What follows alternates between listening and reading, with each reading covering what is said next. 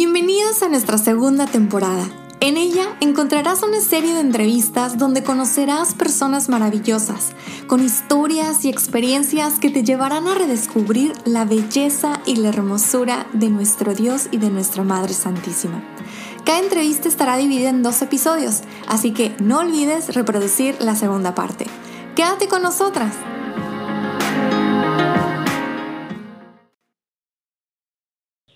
Hola, hola. Hola, Nelly. ¿Cómo estás, Tere? Bien, bien. ¿Tú? Bien, gracias creo, a Dios. Creo que ya también está Mónica. Hola, Mónica, ¿me escuchas? Hola, buenas tardes, ¿cómo están? bueno, Hola, Mónica. bueno, ¿qué son? Buenos días allá, Tere.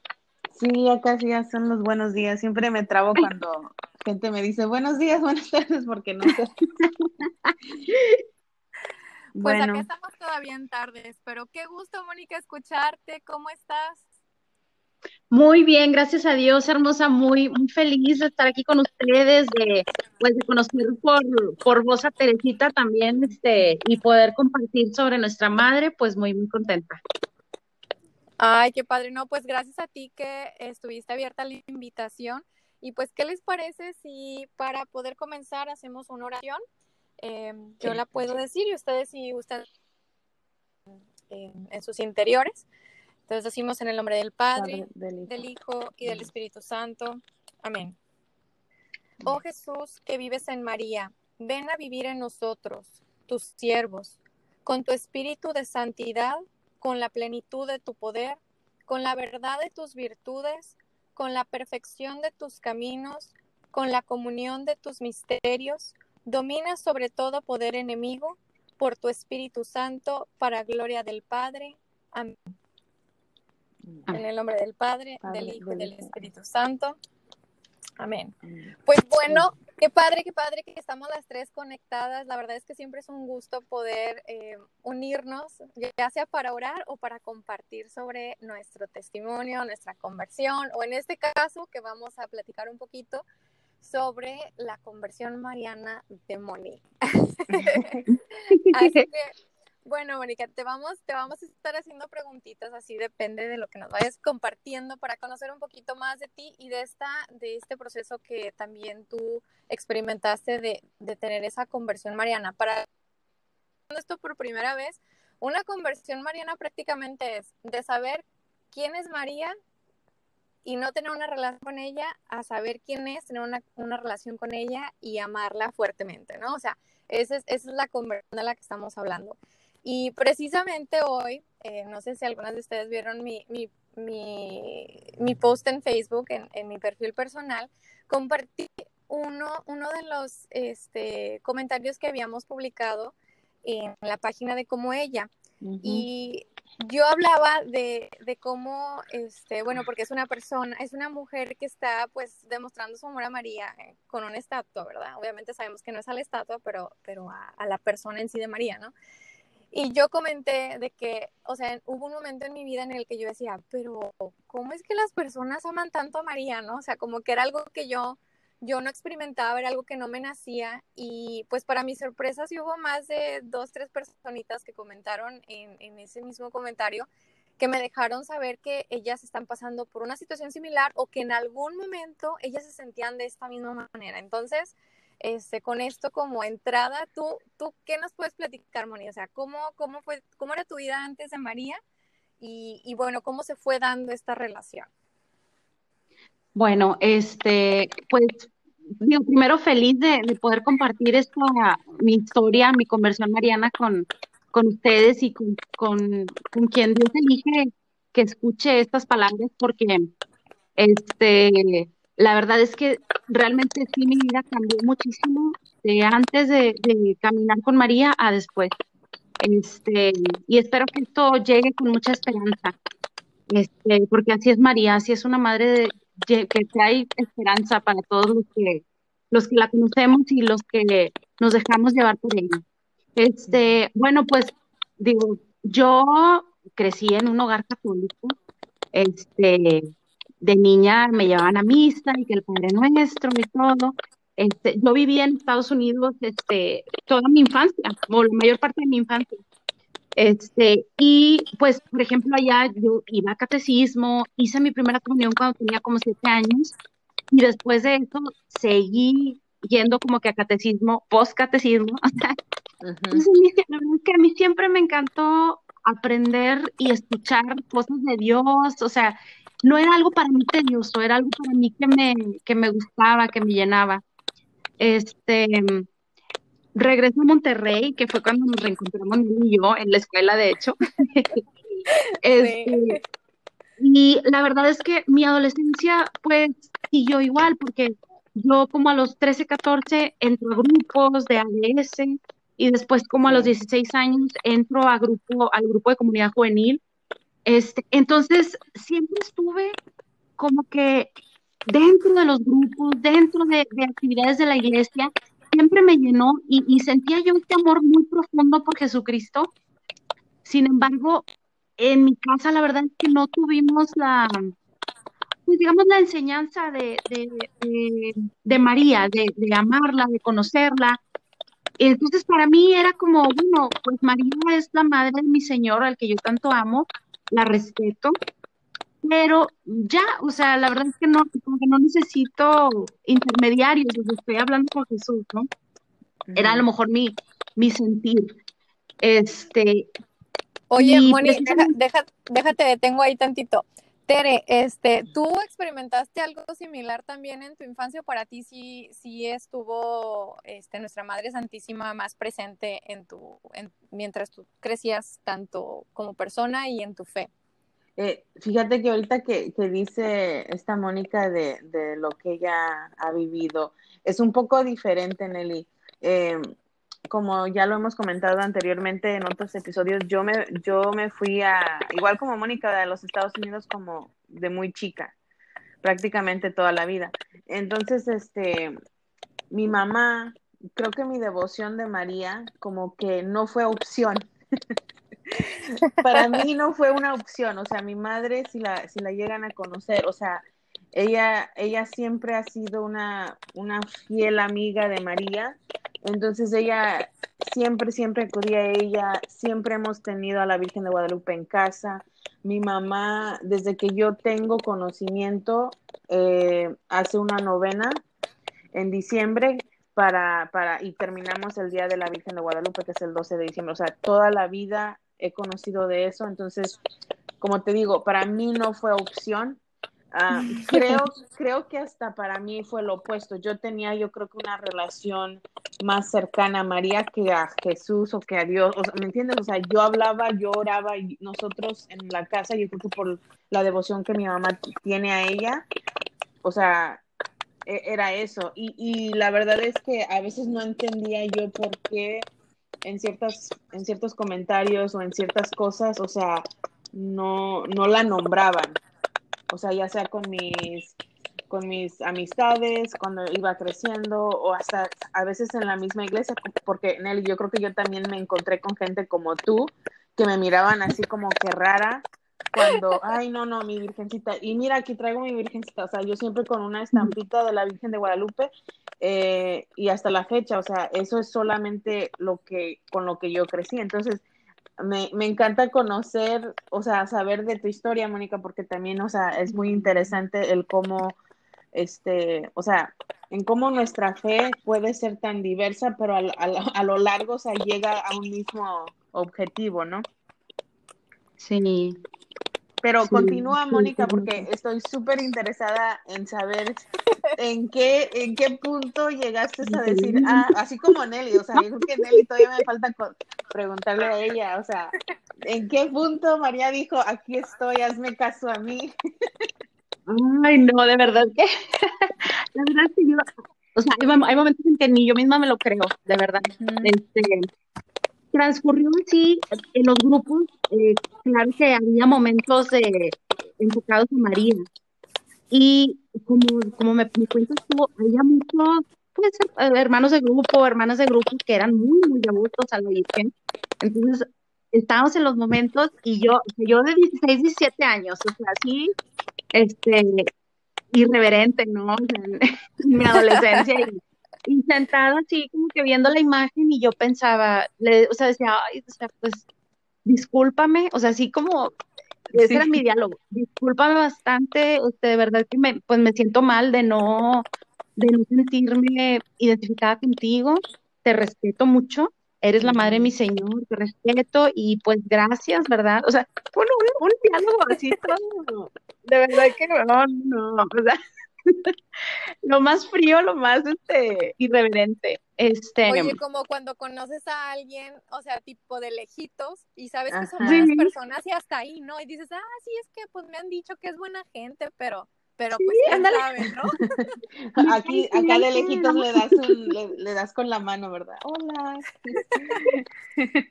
en verdad, o sea, era completamente distante. Entonces, bueno, eh, termino los grupos, entro a trabajar y como que, pues después conozco, digo, me hago novia de mi esposo, nos casamos, o sea, digamos, eh, estoy un poco resumiendo, pero pues digamos que ya entrando a la vida laboral, pues fue un poquito eh, lo que era mi vida, pues en los grupos, mi vida en, en, formando parte de la iglesia. Este, y más ya, o sea, cuando me casé, creo que realmente ahí este, dejé de ir a misa. Este, porque pues las ocupaciones, porque pues el mundo te va comiendo, la verdad. Te vas metiendo en las y, vas pensando en el puesto, vas pensando en, todas estas cosas que, se convierten en prioridad, lejos de la fe, ¿no? Entonces, bueno, digo, en, en, mi caso así fue. Este, y, y, pero estaba bien, o sea, digamos que yo siempre tenía a Dios en, en la boca, digamos, de que, por ejemplo, en mi trabajo la gente se acercaba a mí como que, ay, platícame de Dios, o mira, tengo este problema, ¿tú qué piensas? No, o sea, Dios te ama. Y era así, o sea, o sea, las personas que me conocían decían, no, es que tú, este, tú, lo que tú dices me acerca a Dios. Pero tristemente, la verdad es que yo no me estaba llenando de Dios.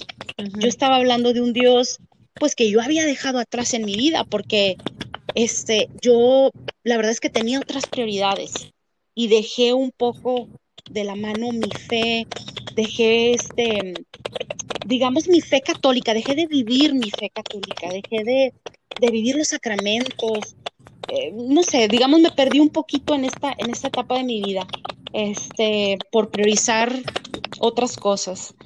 Y em, bueno, en 2011, más o menos, em, nos enteramos de que eh, mi hermano tiene cáncer.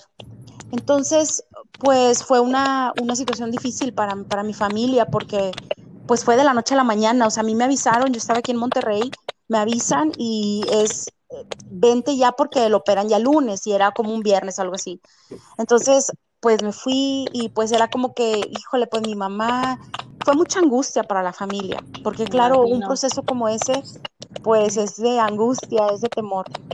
Eh, pero pues bueno, está, digo, la fe siempre estaba presente y, en oración y todo. Y gracias a Dios él salió bien, eh, tomó sus tratamientos y ya en determinado momento le dijeron, ¿sabes qué? Ya, ya pasó, este, vamos a estarte revisando, ¿no? Este, entonces, una, una, tengo una de mis mejores amigas de, del grupo que este que en este tiempo eh, y estoy estoy estoy hablando de estas cosas en, preciso porque son parte de, la conversión también Mariana. Este mi amiga se casa este y al poco tiempo se separa eh, por dificultades. Entonces había pasado lo de la situación de mi hermano en casa y mi amiga estaba pasando por su por su duelo personal. Y bueno, en, en, casa, pues mi hermano estaba teniendo dificultades para, para, para tener eh, familia con su esposa, por el tema de, de pues, las repercusiones del cáncer y todo. Entonces, pues estábamos un poco tristes en casa porque pues sabíamos el deseo que él tenía de, de tener un bebé. Y por otro lado, estaba yo viviendo también, acompañando un poco a mi amiga en su duelo personal. Entonces, era diciembre del 2012. Yo alejada de la fe, en el aspecto de que sí, Diosito y no, Dios, Dios, pero vacía por dentro, vacía. Este, y una compañera del trabajo nos invitó a una peregrinación a la Basílica, eh, de aquí de, de, aquí en Monterrey, ¿verdad? De la Basílica de Guadalupe, aquí en Monterrey. Este, entonces, cuando mi amiga sí es más devota de la Virgen, entonces cuando yo vi eso, dije, ah, o sea, para mi amiga. Pero no para mí, es muy gracioso que, que siempre vemos este lo que los demás necesitan y yo no veía lo que yo estaba necesitando, ¿verdad? Sí. Entonces, este, dije, bueno, este, para mi amiga, es que si vamos a esto, ella se va a animar y, y pues yo de una vez pido también por mis, mis intenciones personales, este, pero pues voy a ir. Y se lo propuse y ella, pues dijo, sí, vamos, o sea, como que en ese momento ella estaba necesitada también de acercarse a su fe.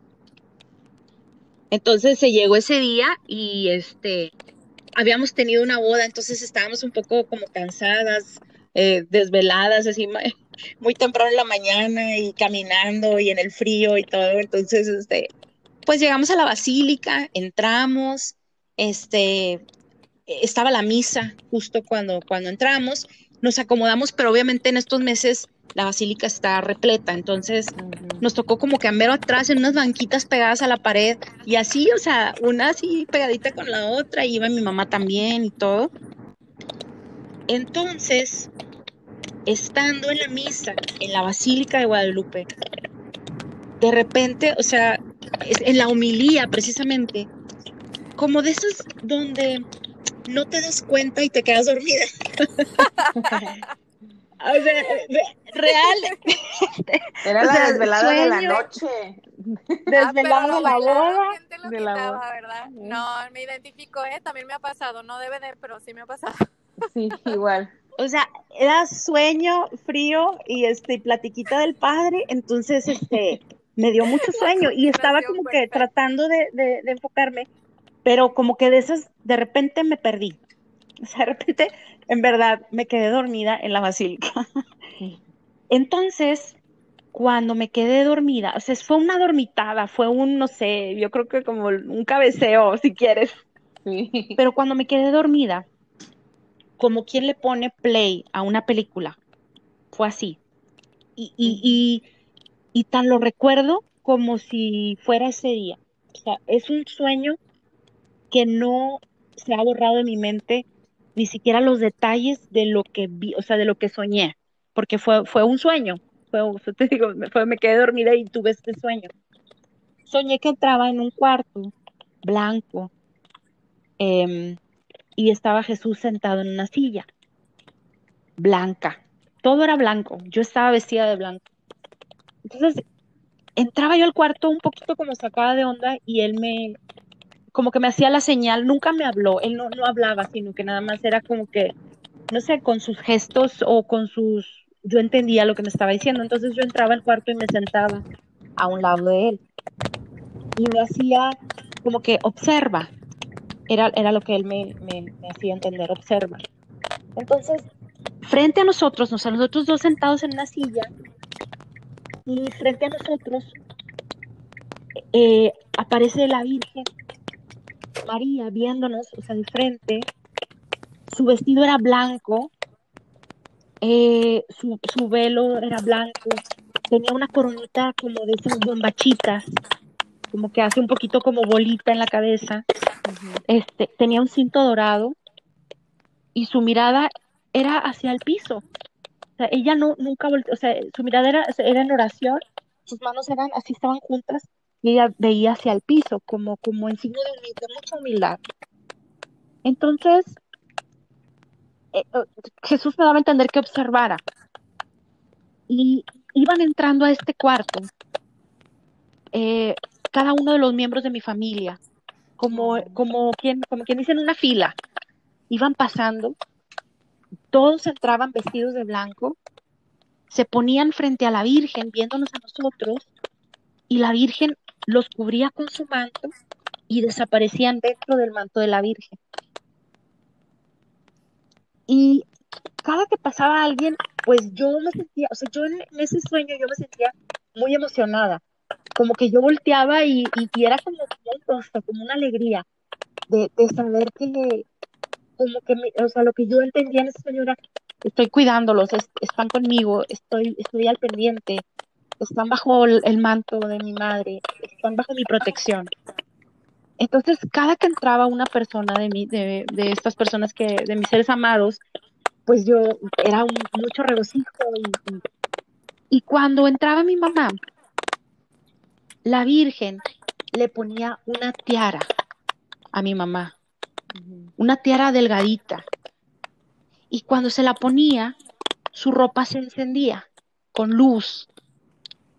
Y yo entendía que esa luz era por la Eucaristía, por las Eucaristías que ella había tomado. Entonces. Me está, dando escalofrío, Moni, pero sigue, sigue.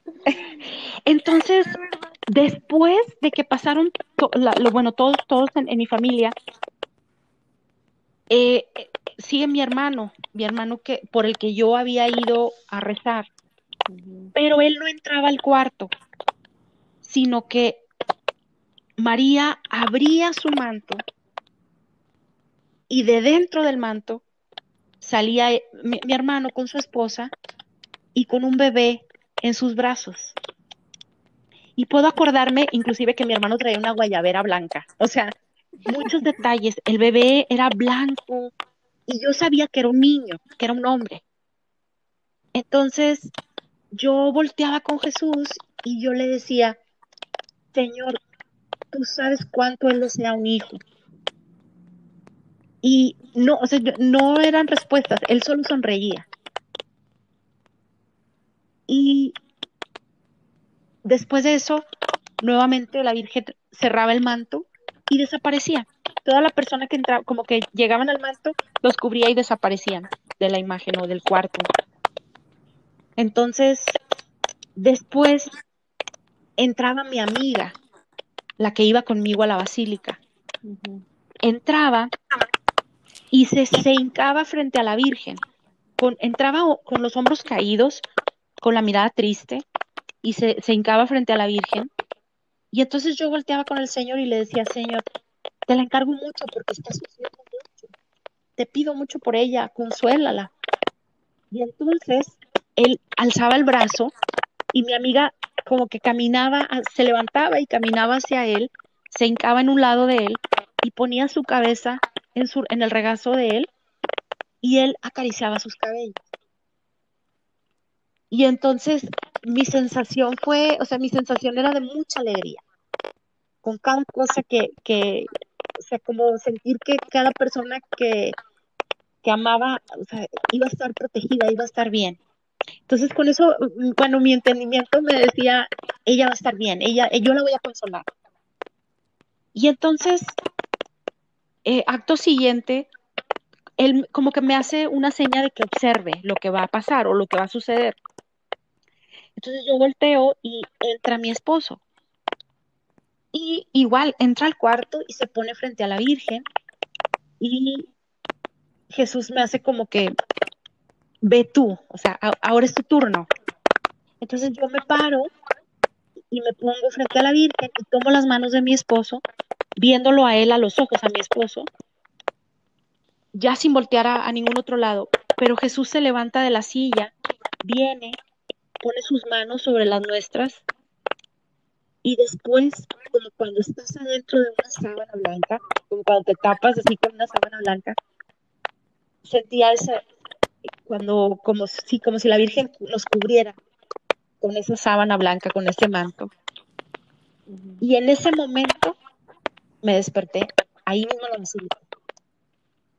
Mira, me desperté eh, como fue una dormitada, o sea, realmente, o sea, cuando te, cuando me desperté ya había terminado la homilía, este, y hasta me acuerdo que el padre estaba diciendo que hay una niña perdida, o sea, me desperté y fue como que, ah, me quedé dormida, o sea, fue, fue como mi, mi ¿no? Me quedé dormida. Entonces volteó con mi mamá y le digo, mami, me dormí.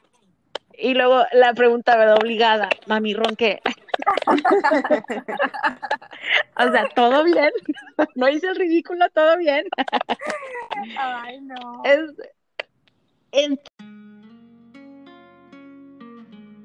Acabas de escuchar la primera parte de nuestra entrevista. Si deseas continuar, reproduce la segunda parte. No olvides compartir nuestros episodios. Compartir es llevar el amor de Jesús y de María a los demás. Bendiciones.